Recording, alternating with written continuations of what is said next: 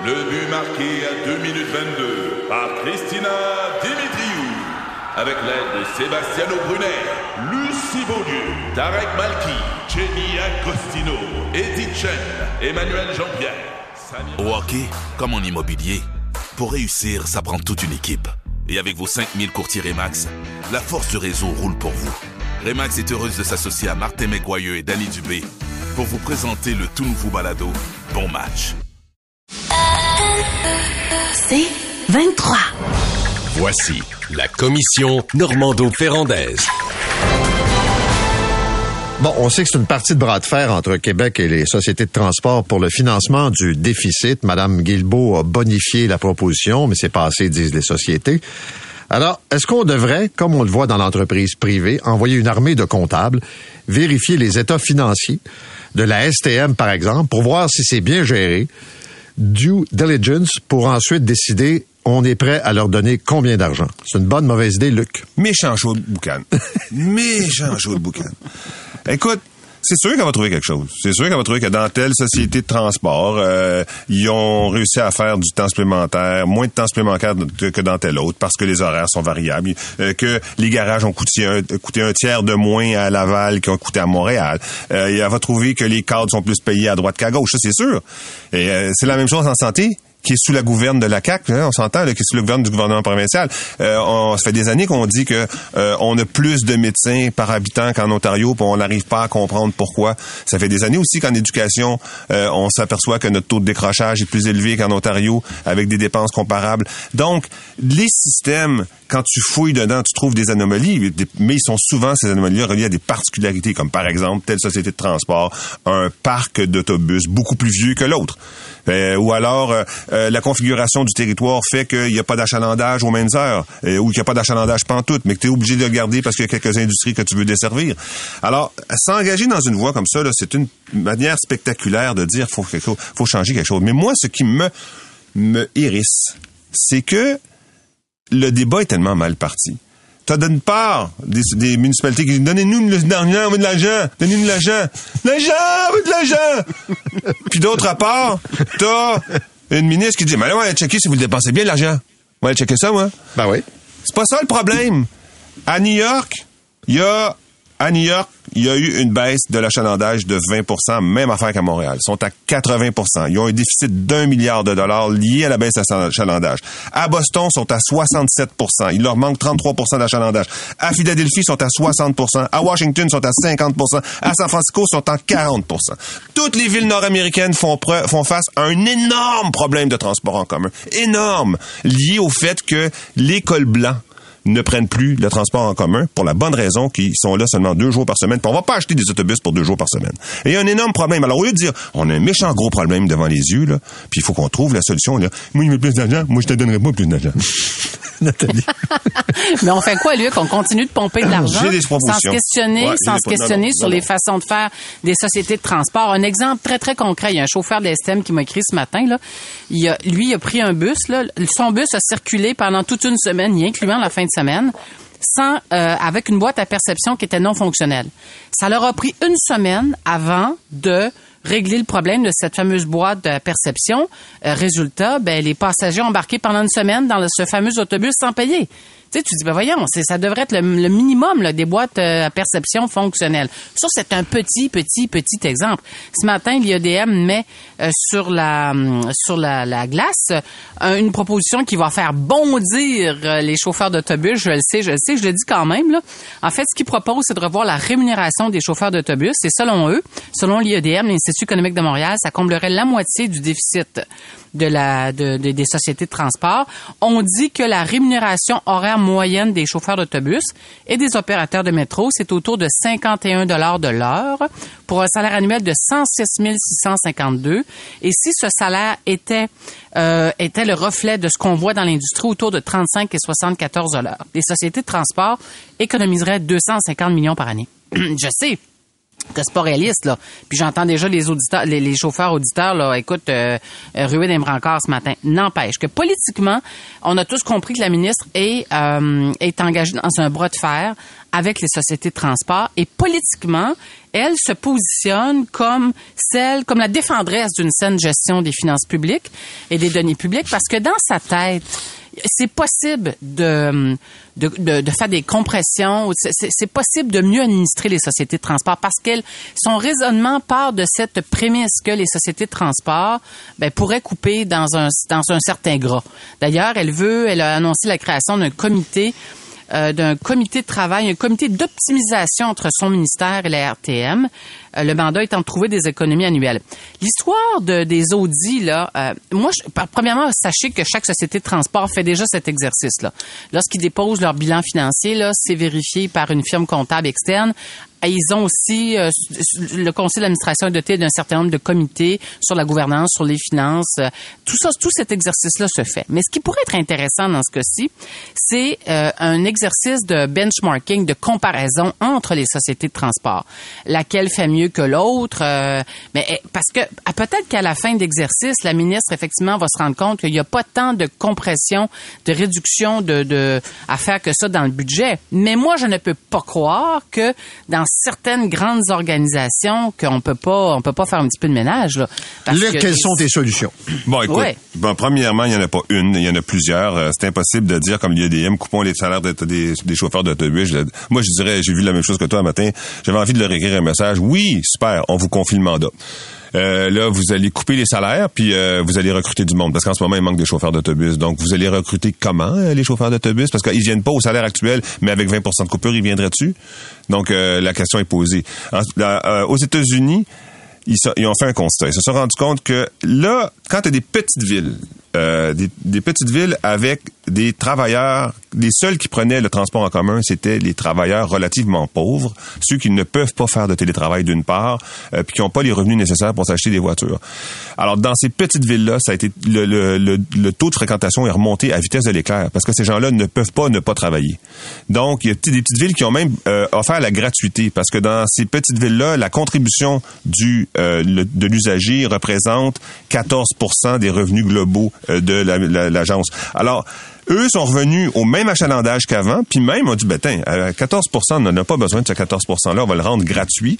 En rendant l'autobus gratuit, ils ont eu une augmentation importante de l'achalandage. Donc, euh, ça, c'est un type de solution qui va peut-être marcher pour certains... La gratuité? Euh, c'est-à-dire, la gratuité dans les endroits où la contribution de l'usager est autour de 10 donc, faire augmenter beaucoup l'achalandage le, pour l'amener vers des parties du réseau qui, elles, sont payantes. Donc, par exemple, mmh. tu amènes des gens euh, d'un bout de ta municipalité vers une ligne de, de, transport qui, elle, marche très bien, avec beaucoup d'achalandage, beaucoup de monde. Tu rajoutes des autobus sur cette ligne-là, puis elle est payante.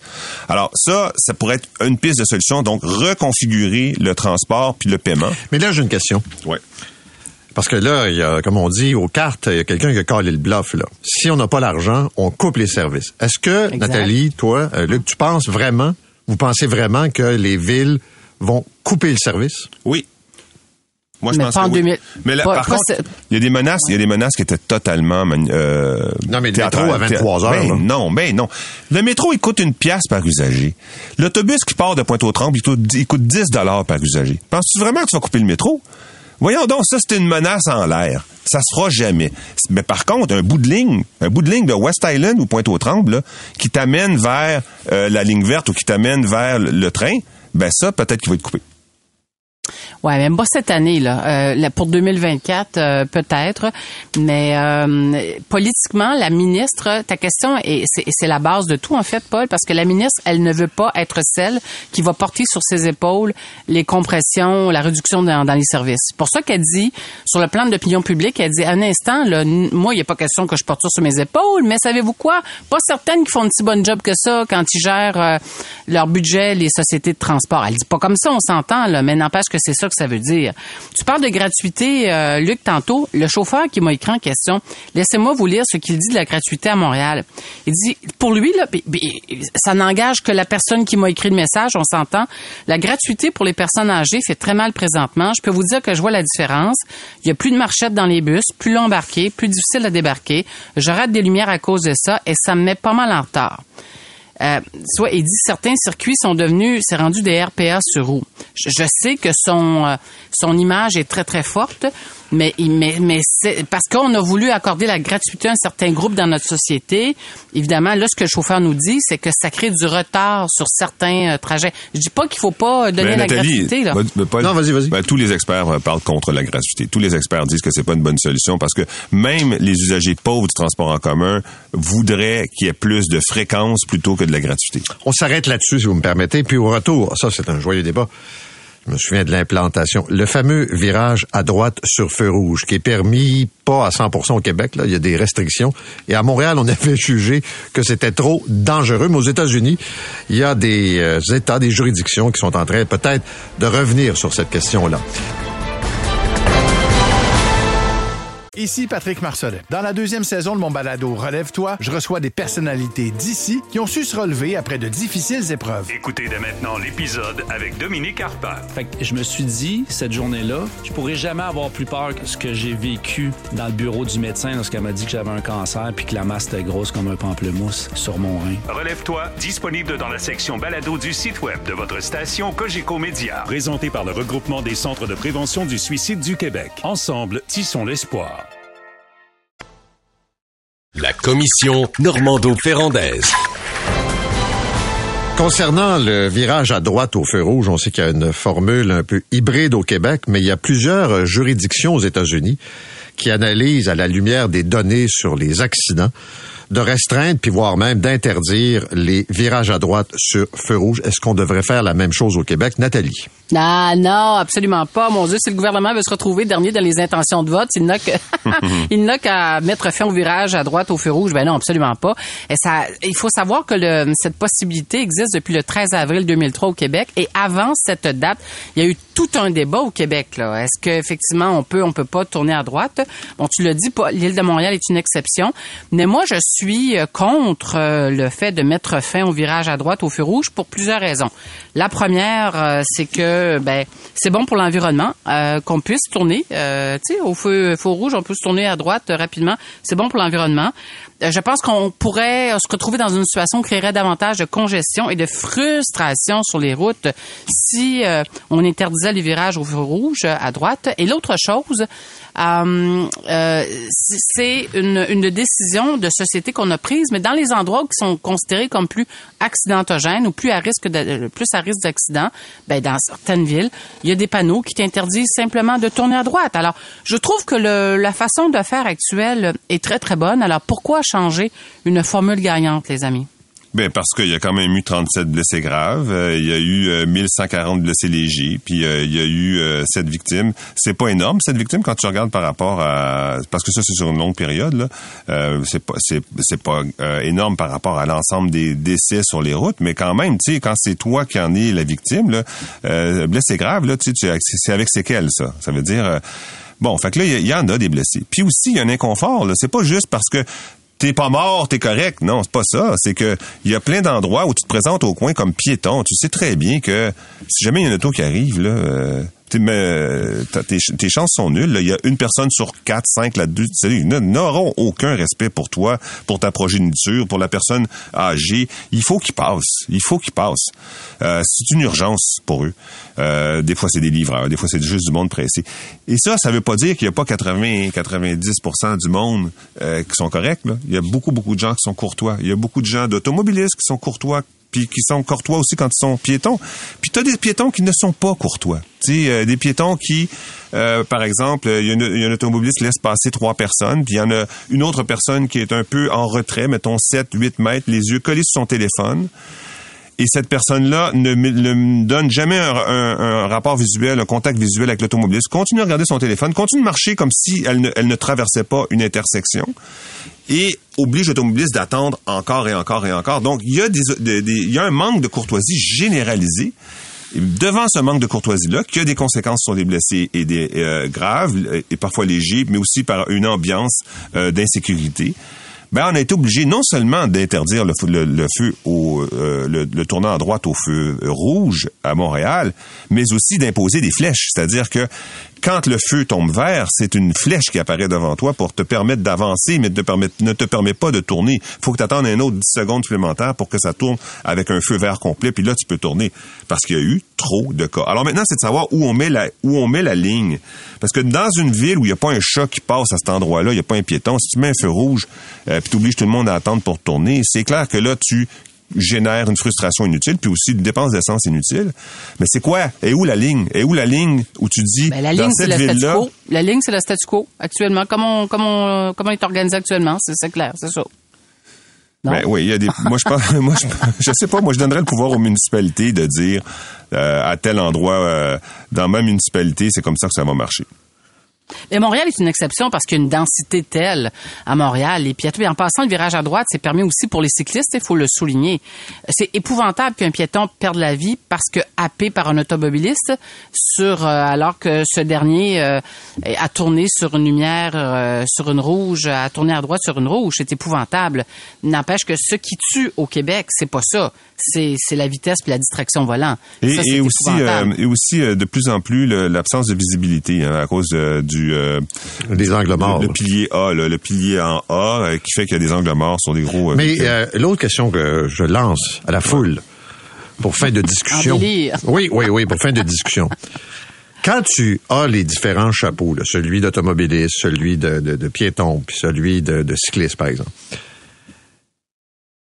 Je ne sais pas si on fait des comparaisons avec ailleurs. Sommes-nous, là je mets des Québécois et les Montréalais, là, à ce point indiscipliné et égoïste pour pas, par exemple, reconnaître la traverse de piéton, pour forcer un piéton qui traverse euh, à accélérer le pas en avançant vers lui. C'est possible en klaxonnant. Idéalement. euh, puis en même temps, je vois le phénomène de piétons qui jasent dans le milieu de la rue puis qui, qui bloquent la traverse. Oui. Puis je vois des cyclistes qui se promènent entre les autos puis qui coupe, puis qui, tu sais, j'en ai vu un l'autre fois, là, une belle piste cyclable à côté, il apprend pas. Puis là, tu te dis, puis là, il se promène, puis bon.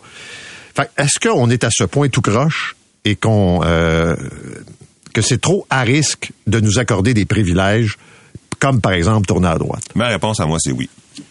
On est vraiment, moi, moi, je pense qu'on est vraiment la dernière ah, race après les crapauds, là. non, mais c'est, c'est vrai qu'on est très, ah oui, oui, oui, Moi, je trouve que oui. Moi, je trouve que oui. Hey, j'ai fait du vélo aux États-Unis, là, dans des États du fin fond, du je sais pas quoi.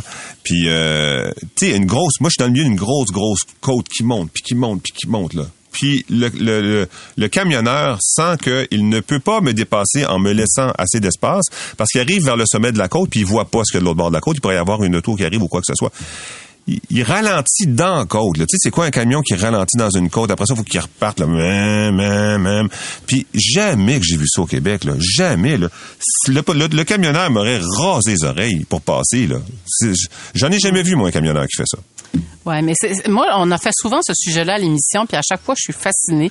J'ai l'impression que c'est culturel. Notre rapport à l'autorité étant ce qu'il est, euh, c'est vrai qu'on est très très indiscipliné. On manque de civilité. Par exemple, la fameuse traverse piéton à laquelle tu réfères, Paul, ouais, va au Nouveau-Brunswick, ok, au Nouveau-Brunswick, dans toutes les autres provinces là, c'est fou là. Moi, écoute, je, je viens de la Gaspésie, j'allais souvent à Camelton au Nouveau-Brunswick là, et là-bas, là, je te dis, les voitures, les, les, automobilistes sont tellement polis un peu plus, puis ils te déroulent le tapis rouge quand t'es piéton pour traverser la rue. Nathalie, est-ce que ça se peut que ça soit une question euh, de liée à l'aménagement du territoire et, à l'urgence des automobilistes? Parce que j'ai réalisé comme toi la même chose. Je viens d'en donner l'exemple aux États-Unis, mais par contre, dans la banlieue de Toronto, j'ai jamais trouvé une place plus dangereuse que ça j'ai été obligé de rouler en vélo sur le trottoir jusqu'à temps que je me dise je ne peux pas rouler sur, cette rue-là. -là, c'est trop dangereux parce que les gens ils sont impatients par des heures de congestion. Rendus impatients par des heures de congestion, ils te laisseront pas une seconde. Là. Ils veulent pas. Là. Euh, je pense que ça dépend. Euh,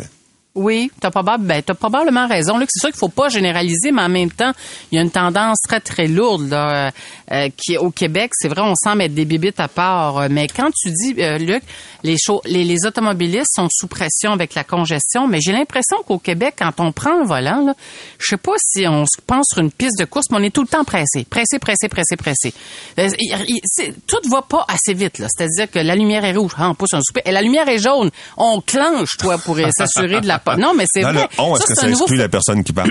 non, mais ça m'est déjà arrivé, là. Ouais, mais n'empêche que ça, c'est un nouveau phénomène au Québec. La lumière jaune, on la voit rouge de plus en plus. Avant ça, la jaune, tu sais, les gens On la voit verte, ralentissaient, ouais, ouais. On la voit verte, c'est-à-dire... Voilà, alors, mais, mais j'ai l'impression qu'au Québec, les automobilistes sont toujours sous pression. On est dans notre auto, puis je sais pas ce qui se passe dans notre tête, mais, mais c'est comme, là, il faut que tu te parles. Il faut que tu te parles parce que, ben là, une petite camomille, là, c'est comme... Écoute, euh, j'ai vu il n'y a pas si longtemps là, une traverse de piétons. Devant moi, c'est une auto avec une plaque du Maryland. L'automobiliste s'arrête parce que deux piétons traversent et boum, un- une plaque québécoise le klaxonne et lui crie Calice, avance.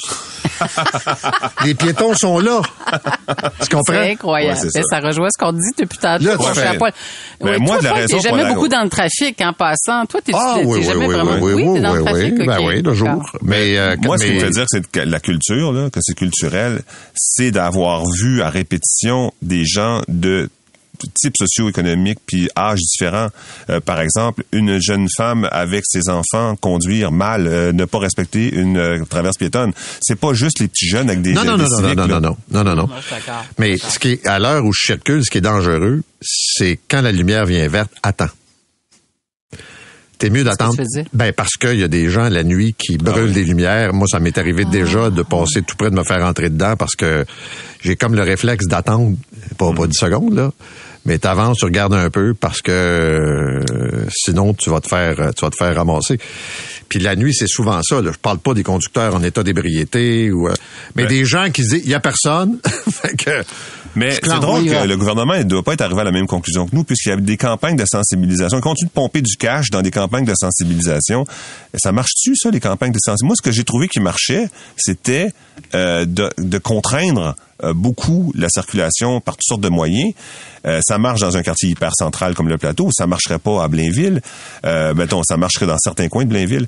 Mais euh, les campagnes de sensibilisation, je vois pas à quoi ça peut servir. là. Mais moi, ce qui marche, moi, je pense que ce qui marche, là, c'est le cash. C'est-à-dire que le jour où les contraventions, là, vont atteindre des montants absolument astronomiques, on va peut-être y penser deux fois avant d'appuyer sur l'accélérateur. Je sais pas si Séraphin a une expression pour ça, là, mais en tout cas, bref. euh, oui. Non, non, c'est vrai, tu sais, une contravention, là, cellulaire au volant, là, euh, je sais pas c'est quoi la contravention, là, mais quand tu vas avoir payé 6, 700, 800 pièces, là, parce que tu t'es pris euh, par le policier avec ton cellulaire au volant, tu vas peut-être penser deux fois avant de... Trop beau. Trop pauvre. trop cher. Moi, je pense que le pauvre. seul, le seul langage qu'on comprend, les automobilistes, c'est celui money money, tu sais, c'est, c'est, c'est le cash. Merci à tous les deux. On vous retrouve euh, demain. C'est 23.